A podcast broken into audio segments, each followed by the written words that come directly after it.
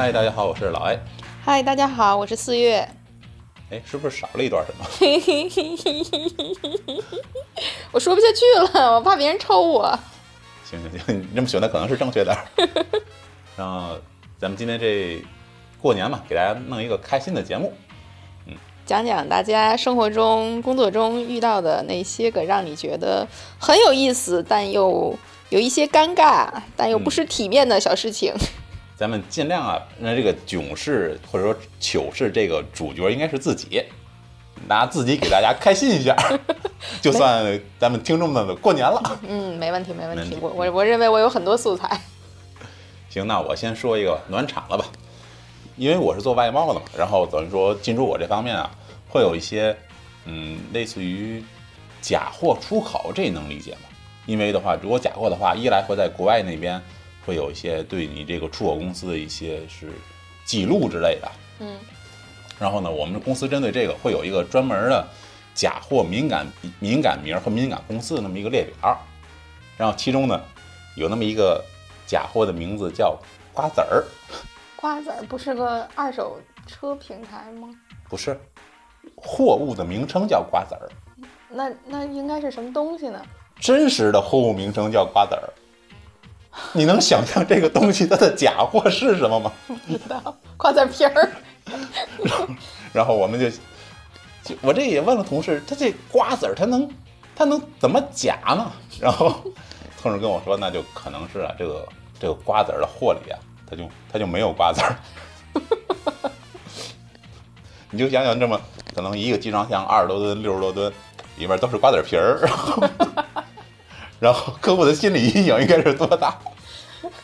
其实这个东西啊，它在一些就是海关出口之前的验货也挺那什么的，挺拖时间的吧？你想，就是可能它验货可能要二十分钟到半小时左右，然后呢，大家就想，如果是一些什么产品啊那种机械配件之类的，大家可以看看是不是什么材料什么的。你要说瓜子儿的话，它是不是要刻一会儿，还得扫皮儿什么的？虽然这个不是我的主，不是我不是主角，但是先给大家暖个场，大家先热一下身。嗯，说别人不太好啊，说说自己吧。说一个我最近的事情，大家都知道，我上期节目也在说，我最近换了工作。嗯，呃，前几天入职呢，有一个员工培训，员工培训的时候发生了一件让我自己都哭笑不得的事情。这个我们公司新公司呢是坐班车，但是这个班车它那个出发时间是我原来的起床时间，所以第一天上班的时候呢，我就有点着急。我在家没没赶上班车可不算什么。没有没有赶上了赶上了，就是很着急嘛，但是没吃上饭。你毕竟新员工第一天入职，我不好在公司吃饭，饿容易低血糖。对，所以我在出发之前呢，我从我们家呢就拿了三块奶糖，哦就是大白兔奶糖。补充一下热量。对对对，大家都知道哈，那个奶糖小的时候怎么吃呢？就是嚼着吃。对啊我我不喜欢含着吃，含着吃我着急。着急。对。嗯然后这个这不培训嘛，嗯上午九点多钟了，我也饿了，我一看拿个奶糖吃吧。嗯，人家这个培哦，训、你九点多钟才吃第一块奶糖，对我，那挺了不起的。我我喝水来着之前，水饱顶不了多长时间，真的。对，所以我不就得吃糖嘛。吃糖我吃正过瘾呢，我在那儿上下嚼，哎呦，觉得换左边嚼换右边嚼，这个开心吃的。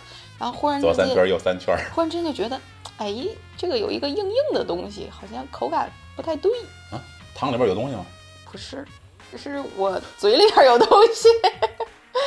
我之前做过我的牙做过根管治疗，所以不是把牙粘下来了吧？呃是把牙粘下来了，但但也不是你理解上的那个整个的牙齿，是一个就是像牙套一样的，就是牙套，它就像个哦牙冠一样的东西，嗯它就为了保护这个你做过根管治疗的底下的你那个牙，结果就把那个给粘下来了。我当时就好囧啊，然后看周围人都没有人注意我，偷偷拿了个纸巾，然后把那个牙给包在纸巾里，放在钱包里了，又拿起手机。那你是不是还得把那个牙上的糖舔下去才能？你说对了，我得舔干净了。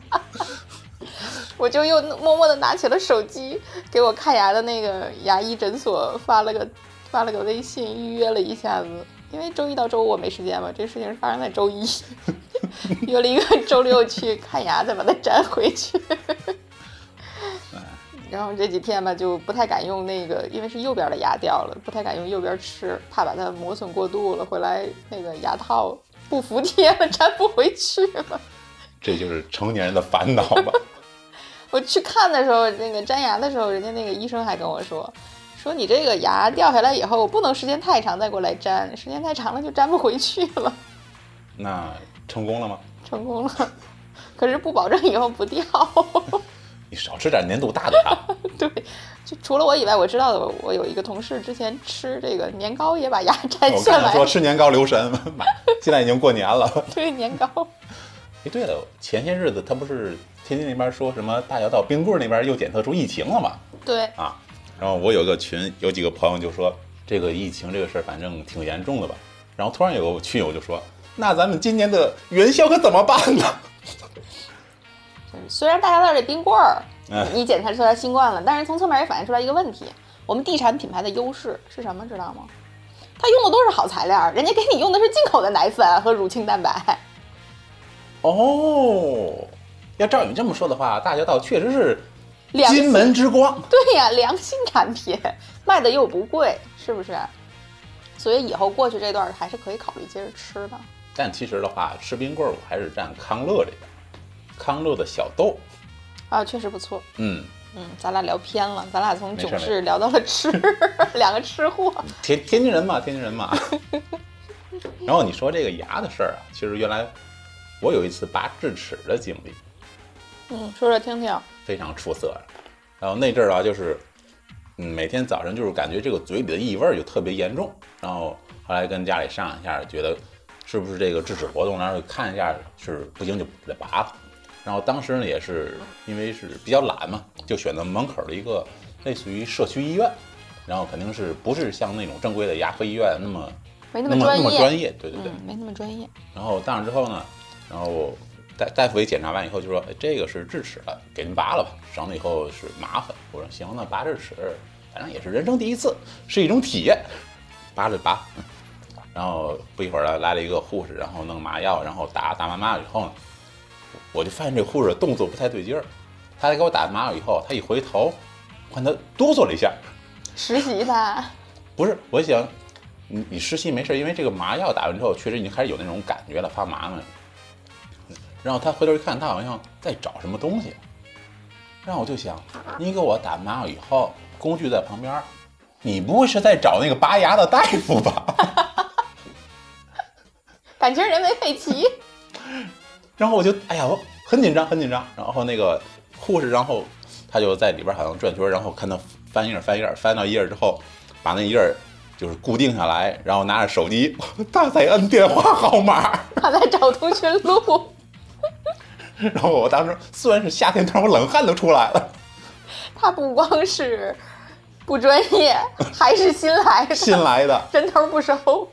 然后然后哎呦，就就希望赶紧吧，后来别那什么，别再别的麻药过了，我再给我打一针。我这后来过一会儿大夫来了，然后可能很利索很利索，各各各种工具啊往我嘴里就一杵，然后他杵完以后，我可以感觉到他那个工具把我的牙钳住了，然后。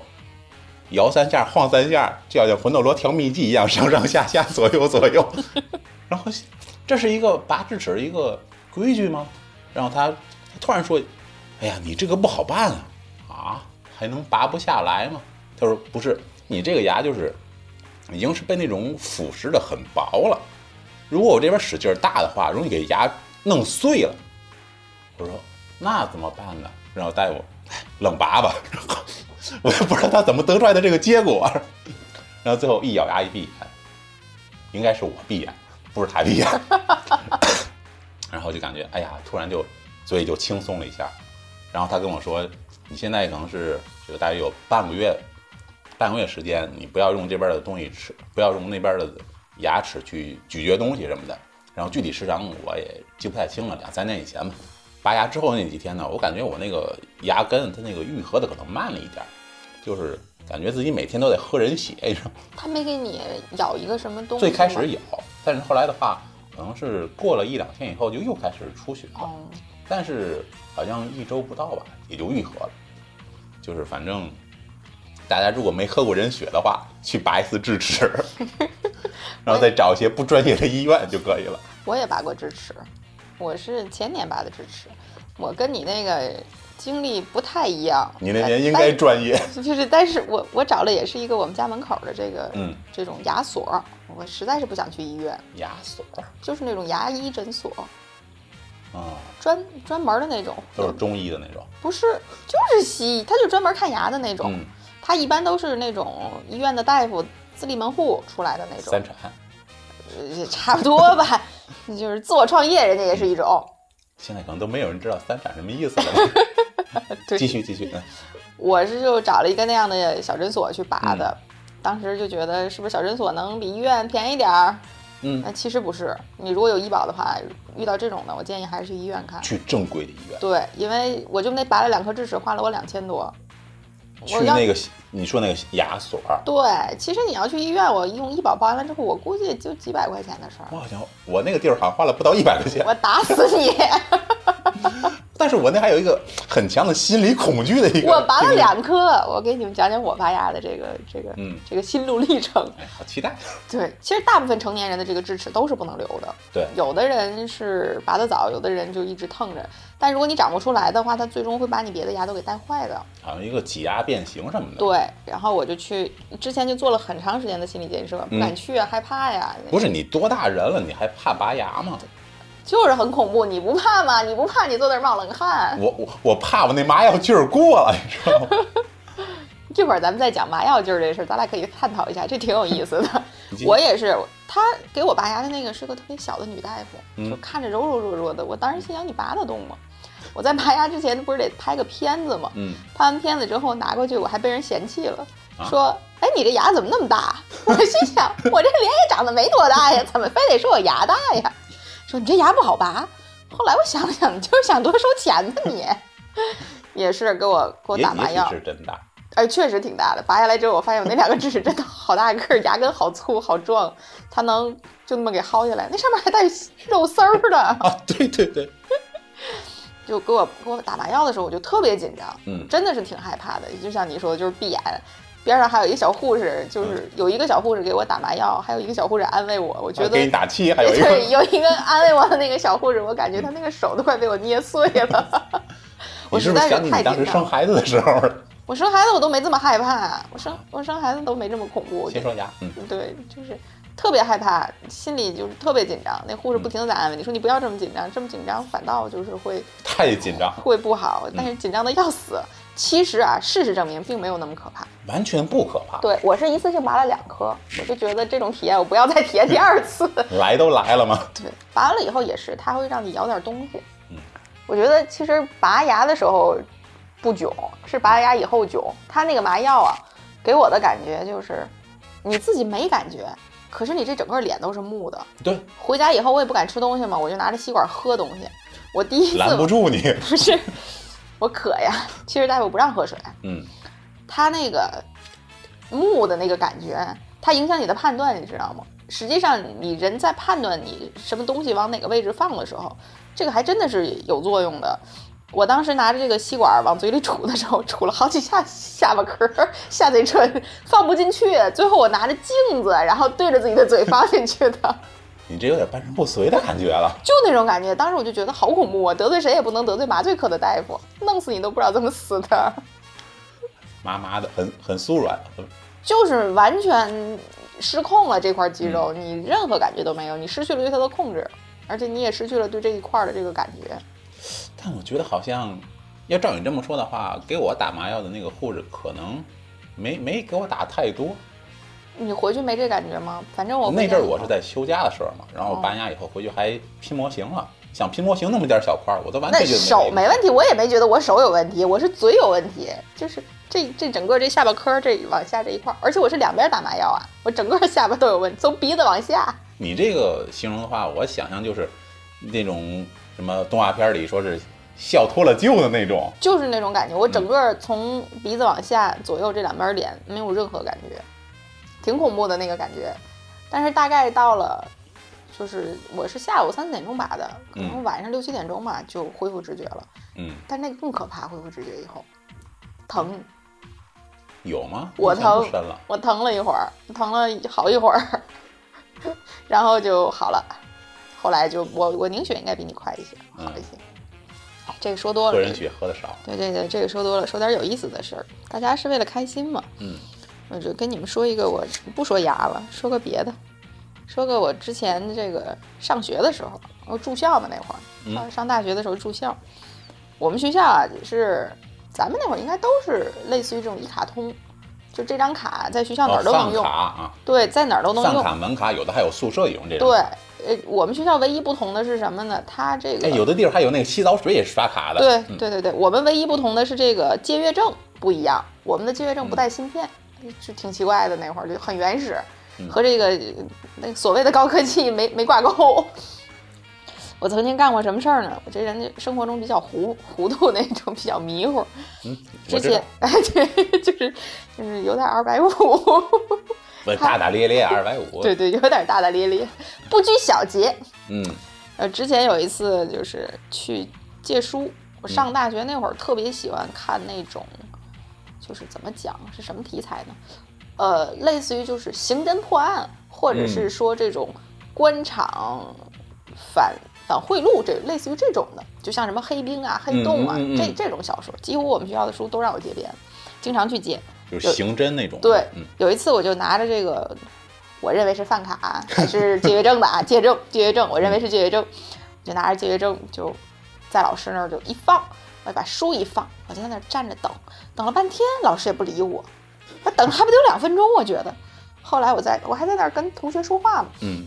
然后老师可能是绷不住了，老师就慢悠悠的跟我讲：“你体体会一下，脑补一下咱们上学时候这个借阅借阅图书的时候那个老师的那种状态，都是那种特别温柔的那那种不急不慢的，缓缓的跟我说：‘同学，你这个是饭卡。’好无语，拿过来看了看，嗯，果然是饭卡。你还有脸说无语？老师才无语，好不好？”早说呀你！你在那儿浪费那么长时间，你你你看我，我可能是等着我掏卡呢。对，可能以为这是第一张卡，放着以后你再去掏第二张。对，他看你在那聊天，以为以为我忘了，以为错了，以为错了。然后觉得当时人家都笑我，觉得挺尴尬的。现现在回想起来，好像也没那么尴尬了。嗯，所处环境不同吧，毕竟已经是那么多年了啊。对。之前还干过什么呢？就是拿着这个干过好几次。那会儿咱们上学那会儿都是银行卡去取钱去，哪像现在有电子支付，拿着手机走哪儿都行。那会儿不行，上大学没钱了，不就得拿着卡去取钱去？父母打钱吗？对，干过不止一次。曾经是因为我从来都不随身携带银行卡，因为怕丢嘛，那会儿都是放好了，怕丢人。对，怕丢人，真丢过人。去取钱，从学校颠会颠会颠会走到那 ATM 机那儿，掏出来一看，哦，太帅了，身份证 没带银行卡。好，还还还干过，颠会颠儿去了之后拿出来一看，哎呀，饭卡。锻炼身体，锻炼身体。也不知道那会儿怎么那么迷糊，就是挺奇怪的，怎么？那是在追星吗？还是说搞对象呢？搞对象了，但是不追星，我没追过星。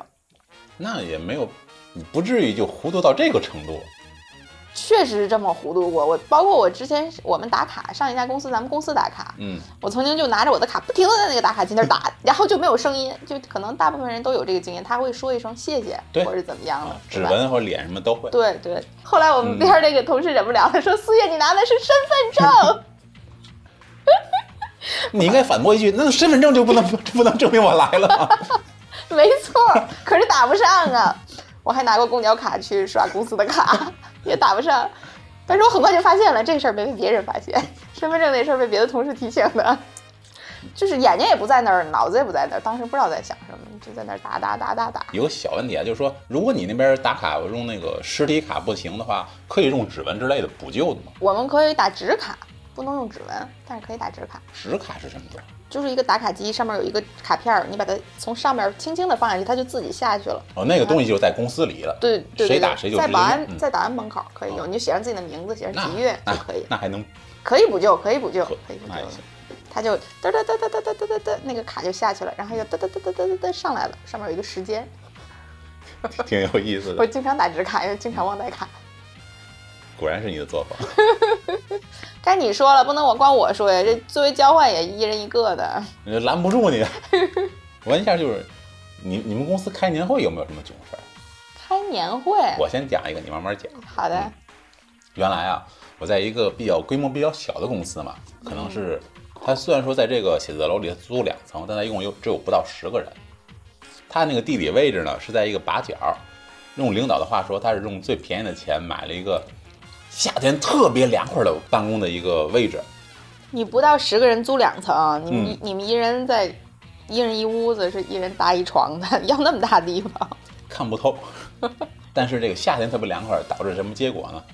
冬天特别冷，嗯，而且它的暖气时给时不给，就像那个功夫里包租婆说的，每周一三五停水，二四六间歇性停水，那种感觉啊。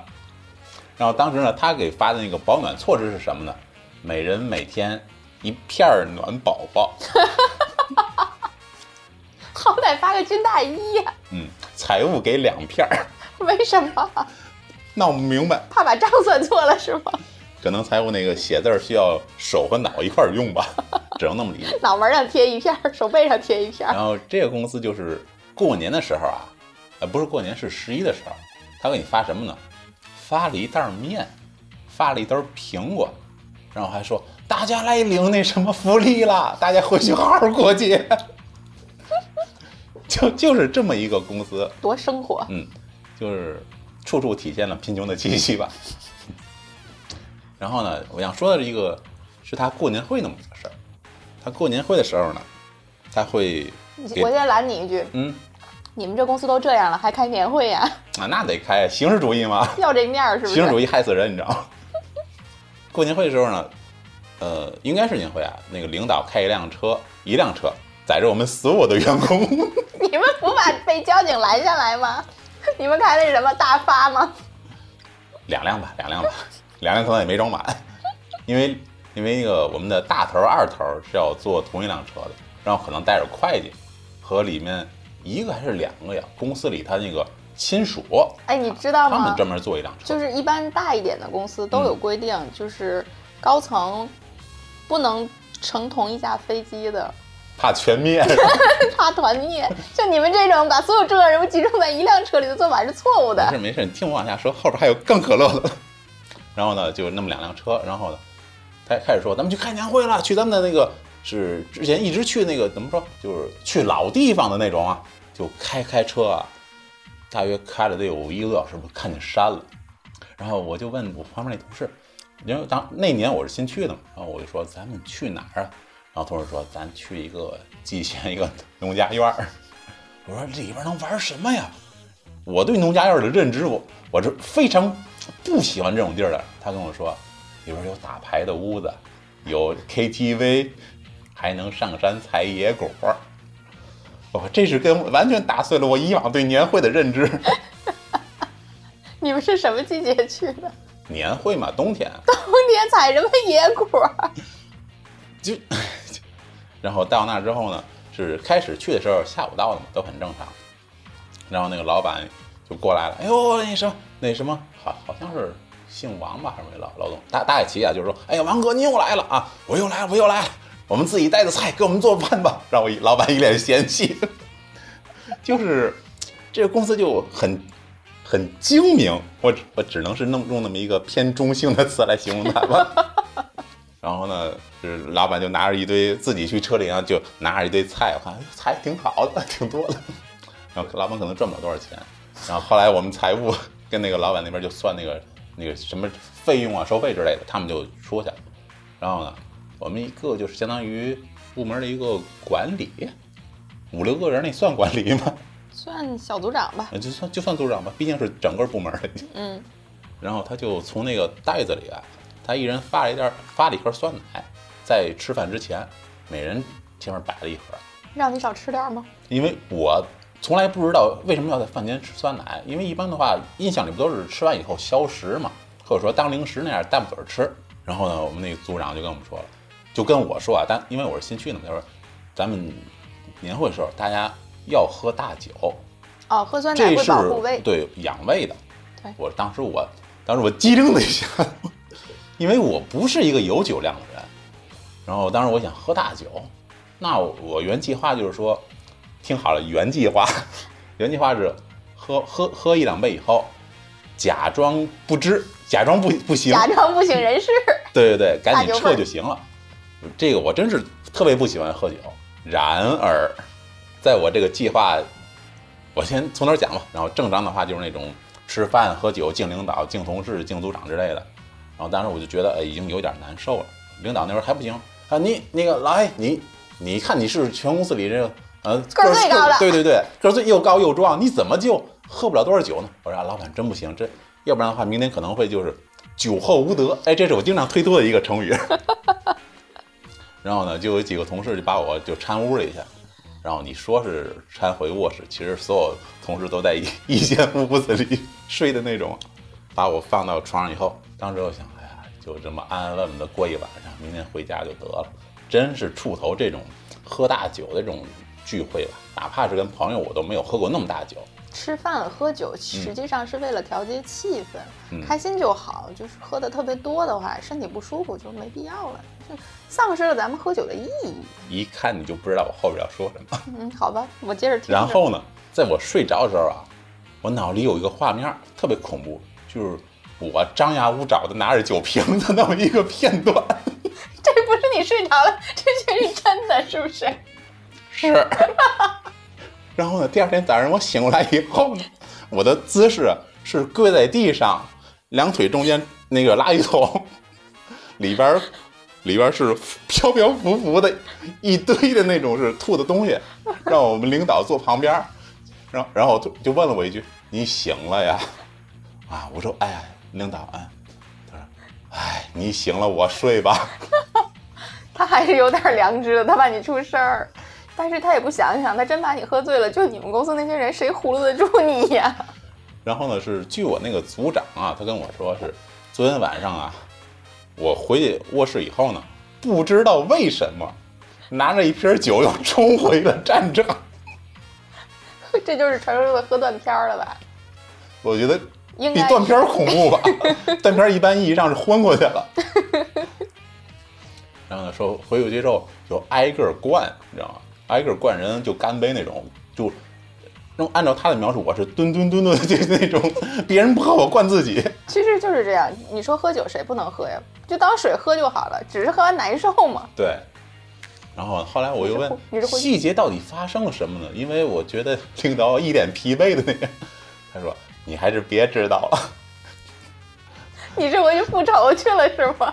我我不知道那晚发生了什么，这才是最恐怖的呀。如果我觉得，哎，我真特别遗憾，如果真的有摄像头的话，我真想看一遍自己。你你通过那晚有什么收获吗？比方说，你知道你自己到底能喝多少酒？最好别碰，这得到的结论就是不能沾。对，最好最好不要碰那种容易给其他人造成不良影响的东西。其实你应该折算一下，就是看一看你喝了几杯，在你、嗯在你就是做出更恐怖行为之前，再算算那个酒是多少度的，嗯你大概其就知道、到这个量你就已经是一个无敌的状态了，就不要就不能达到这个状态。何止是无敌呀、人挡杀人，佛挡杀佛。就你这身高体重，我真的是我不能喝酒，也不是不能喝酒，就是说，嗯，朋友之间的话，那种喝一两罐啤酒这不叫事儿，但是你要说喝大酒往死里喝那种，那就得把命豁出去了。然后还有一个八尾巴的小彩蛋，后来呢，就是在过年放假前几天，然后他发年终奖嘛，当时那个发年终奖是就把大家都叫到一块儿，然后一共就十来个人吧，然后也不多。我们那个领导就说了，俩领导啊，之前我我先来一句 行吗？就是我想象了一下这个画面感啊，就是中间站了两个领导，左边一个，右边一个，然后稍微远一点点的距离，一两围成一个米的地方，圈儿的，围成一个圈儿的。哦，围成一个圈儿的，嗯那就是中间站了两个领导，对，呃，他们的对面应该是站了一个会计之类的人，他周围又围了一圈儿人，大家都等着这个不是那个领导。会计东西已经包好了，在就是手里，上面写着名字给。哦，已经在会计在领导手里了。，对对对，哎，这太没有画面感了，太无聊了，这种。你听我说，后边有有聊的。然后呢，那个领导就说，咱们今天发年终奖，就就客气一下吧，大家都付出挺多的。然后呢，他第一句话是，咱们今年啊是这个最大的红包给咱们财务，因为这个财务就是相当于其实是自己人啊，管家，对对对，然后说财务今天给咱公司出力出的最大，他的年终奖金是一千二百块钱。我嘴里这口奶茶好像没喷出去。当时我我想啊，最高一份大红包一千二百块钱，我就不透露我的了。够吃一顿麦当劳的吗？嗯，够够吃好几顿的。少吃点还得。然后就反正大家以后嗯找新工作的时候长住了眼吧，也是。对对，这种这个去农家院还要自己带菜的这种企业就不要去了啊！这种企业到年底的时候啊发不了你什么啊。然后怎么样？我这个够足吧？量够足吧？哎呀，你这可以，你这乐死我了，我都快喷了，我这个。就刚才说到这个喝酒，嗯我给大家讲一个，这个是我之前在呃上海出差的时候，我上海的这个销售的同事给我讲的，讲的也挺有意思的。我们那会儿我们是特别喜欢什么呢？喜欢在饭桌上讲呕吐笑话，就是这么一群低级趣味的人，就是是那种有点偏荤段子那种？不是荤段子，是那种会影响你恶，是恶心你那种，哦会影响你食欲的那种。就是比方说，你一听见这个，你一产生一种画面感，你就是想郭德纲那个吃饭了。虾仁儿那个，哎，类似于这种，就是这种的，嗯我们就特别，我们就是这么低级趣味，就喜欢讲这种，就看谁讲的好，就没人都讲，但是讲来讲一个讲讲一个，讲一个，讲一不是你，先讲事儿吧？呃，我先讲一个，那就就类似的啊，就嗯我曾经给他们讲过的，嗯但是就是我这种级别的笑话，在那儿当时已经不起作用了，毫无攻击力。对他们都没感觉。就说比说说有有有两个乞丐嗯在这个，啊，行了，我知道了，我知道了。这你都受不了是吗？这你都承受不了，那我还讲什么呀？那别人没听过呀，要不我再讲一遍吧讲。吧讲吧，反正现在我还没吃导演嘛，吐不出来什么。没事儿，帮助你减肥。嗯，但是我听到这种我已经彻底没感觉了。我还可以给大家再讲一个，我有两个保留的，其中第一个就是说有两个乞丐嗯在一个酒店的门口，然后徘徊了一会儿呢，就进去这个找这个就剩服务生饭啊，不是找服务生，说那个你能给我个牙签儿吗？嗯，说哎行，给你个牙签儿吧，然后就走了这两个乞丐。嗯走了以后呢，一会儿又来了一个乞丐，进去又找服务生，说你能给我一个吸管吗？那这个人就觉得很奇怪，说说哎你要吸管干嘛呀？然后这个乞丐说，哎呀刚才啊有一个人在你们门口吐了。前面那两个乞丐干的都让他们吃了，我这儿只有稀的了，只能跟你要吸管了。这个这听过我就没有什么反应。对，但是嗯我讲的也不太形象了，因为也很久了，我也大概的内容啊，只能是记得这些。这同事给我们讲了一个他们做销售的人，说他们有一次呢去陪客户，客户特别他是讲这个呕吐笑话，还是说他讲这个事儿？这个事儿是真事儿，但他是哦当一个呕吐笑话在饭桌上给我们讲的。他讲完了以后，真的起到作用了，有很多人就觉得不太有胃口了。坚持不下去了。对，但这事儿其实挺有意思的，就嗯很、你要去想象，因为它很有画面感。希望咱们听众现在是吃完饭的状态听这个节目啊。他就讲这个客户呢，就是嗯喜欢喝一点酒，就到处劝。然后他和另外一个同事呢不太有酒量，虽然他是做销售的，但是酒量也一般。两个人也架不住客户劝嘛，就喝。喝完之后呢，客户又有一些个特殊的小爱好，干嘛去呢？要去游乐场玩儿。你说这游乐场不是去 KTV 什么的啊，没有没有没有没有，我们很高大上的企业怎么能去这种地方呢？是不是？哦我们是很正规的，真的是去游乐场。嗯去了游乐场，这几个人呢，要做什么呢？碰碰车、坐呃不不是碰碰车，就是那种类似于海盗海盗船。哎，差不多就是这种上下飞，就你下边还有人的那种，类似我靠，你这么一说，我毛骨悚然。类似于摩天轮那种，你知道吗？嗯就是我也说不太形容不太出来那种。天津之眼儿，哎，差不多那种，但是比那个要快，嗯就是到 处快，它又要上下的这样摆动，又要左右的摆动那是那种种。咱小时候坐那个周围还有人一个飞机，然后它以上下上哎下对对对还转着对对圈的那种，对对对，类似就是那种嗯，就是那种的。然后他就讲，他们就做这个，然后其中有一个同事实嗯在忍不住了，就是一边在上面做一边吐。他说他都能感受得到像下雨一样。在天上不停的变换姿势，还有离心力向外扩散。对，然后再吐。那他下面的人呢？管不了了。你管不了了，只能忍着。下面的人就下雨呗呃，就摘点干的呗，找牙签儿去呗。不行就只能找吸管了。我看你，我觉得你这个不囧，很可怕，你知道吗？就是挺可怕的。所以你说你在做这种游乐器材的时候，是不是得先贼一贼你前后左右的人？如果是成年人的话就算了，就是如果有这个面色潮红，你觉得他喝过酒的人，你可千万别上去，无论你排了多久的队。我操，你这说这好恐怖啊！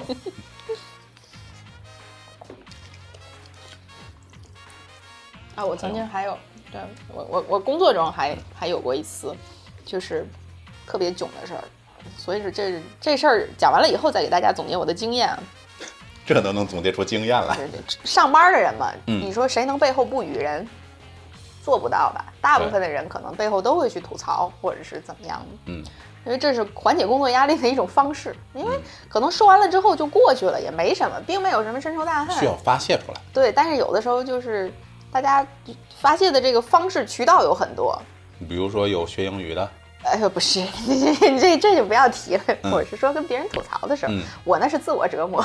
嗯，我之前就是有的时候工作不顺心了，我也喜欢吐槽同事，吐槽别人。有一次就和我配合的一个同事，他的这个行事作风就让我很不爽。嗯我怎么办呢？就是先是收到了他的邮件，我就很不爽，很不嗯开心，我就试图写邮件给另外一个同事去吐槽他。我还真的写了，我说你看谁谁谁谁做事怎么这样呢？为什就是么要用邮件呢？因为我们俩座位离得稍微有一点点远，隔了三四米的样子。微信、QQ 什么不是更安全、更隐私吗？对，所以说这个脑抽嘛，嗯这不就写了一个吐槽人家的邮件，当然没骂人家，啊嗯没那么没素质，而且也没那么大的深仇大恨。结果我发出去之后，我正在那美呢，心想：哎呀，我终于抒发出来了，好开心！就听见我后边的一个被我吐槽的那个同事，嗯站起来，特别大声地说：“苏叶，你想干什么？”然后我怎么了？一脸看着他，你你你那么说我是什么意思？然后我忽然之间意识到，我的邮件发给了他。你明白什么意思吗？我明白，但是我无法理解你这种操作。二百五吗？要不怎么能拿身份证去取钱呢？那你，哎呀，你你还要把他的那个邮箱地址你粘到那个收件人里，我没粘，就是我我是手打的，打的拼音缩写，结果可能不知道是盛怒之下想错了还是怎么样呢，就打错了，你要说是抄送他，我都可以理解。是发给了他。那就，你是我姐姐，真的，姐姐你是干这个的。不是，当然后来我们俩关系还很好，真很好。我们只是就话说开了嘛，对，就是因为工作上的事儿无所谓，但是私交我们俩现在依然很好。他也早就离开我之前的公司了，然后我们现在依然有联系，还挺好的。就只是说当时那情况下，我当时也是一脸的啊，一脸的懵逼。我怎么了？我干了什么？这你赖了别人吧？被发现了，太快了吧被出卖了对我背后说人坏话，怎么就被人发现了呢？哎，你这个就真差着了。这个反正大家以后还怎么活？还怎么面对面的交流？就是大家是非常愤怒，或者是说那种处理愤怒的时候，大家不要着急写那些字面的 能留下证证据的东西。对对对，你看，听我们这节目，我们又嗯总结了一些人生和职场的小经验。就是当你特别不开心的时候，不要急于发泄，对，更不要急于做一些书面上的东西。还有就是记住一点，尽量不要背后语人，嗯嗯，这是不好的行为。如果大家真的是有需要发泄的话呢，嗯，可以先看淘宝，看什么购物节之类的，然后再对比一下自己的支付宝余额，那然后这更改进了。这会让你迅速的冷静下来。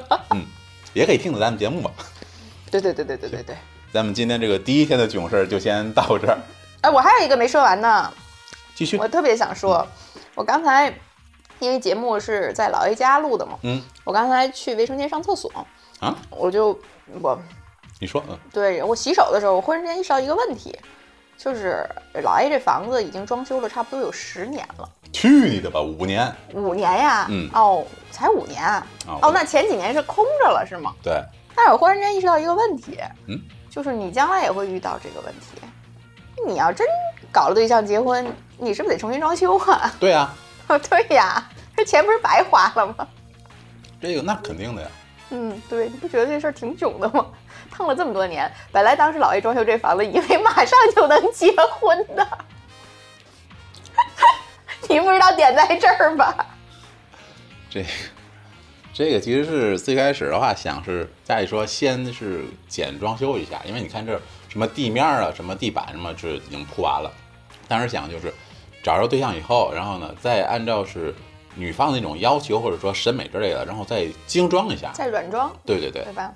然而五年过去了，然而，然后一堆小叹号，然后一堆一堆省略号，对，哒哒哒哒哒哒，再配一个日历撕页的那个画面，对对对对对对，更形象了。然后现在的话就应该是配感叹号了，嘚儿嘚儿嘚儿嘚儿，省略号了，我觉得还是感叹号好一些，嗯，让你提高警惕。你再过几年，就是你自己住也该重新装修了。我谢谢你。不知道我们的这个其他的朋友们听到我提这个事情会不会很开心？因为作为日常我们喜欢怼老 A 的话，可能这个事情对他又是一记小小的伤害。习惯了，已经没什么可以伤害我的。行，今天这期节目就在如此残忍而又和谐的气氛下结束了。希望大家喜欢这期节目吧，能图大家一乐。嗯我们这期节目呢就没有白做。目的了。是的，如果大家喜欢的话呢，点赞、收藏一下，谢谢大家收听。谢谢大家，拜拜再见。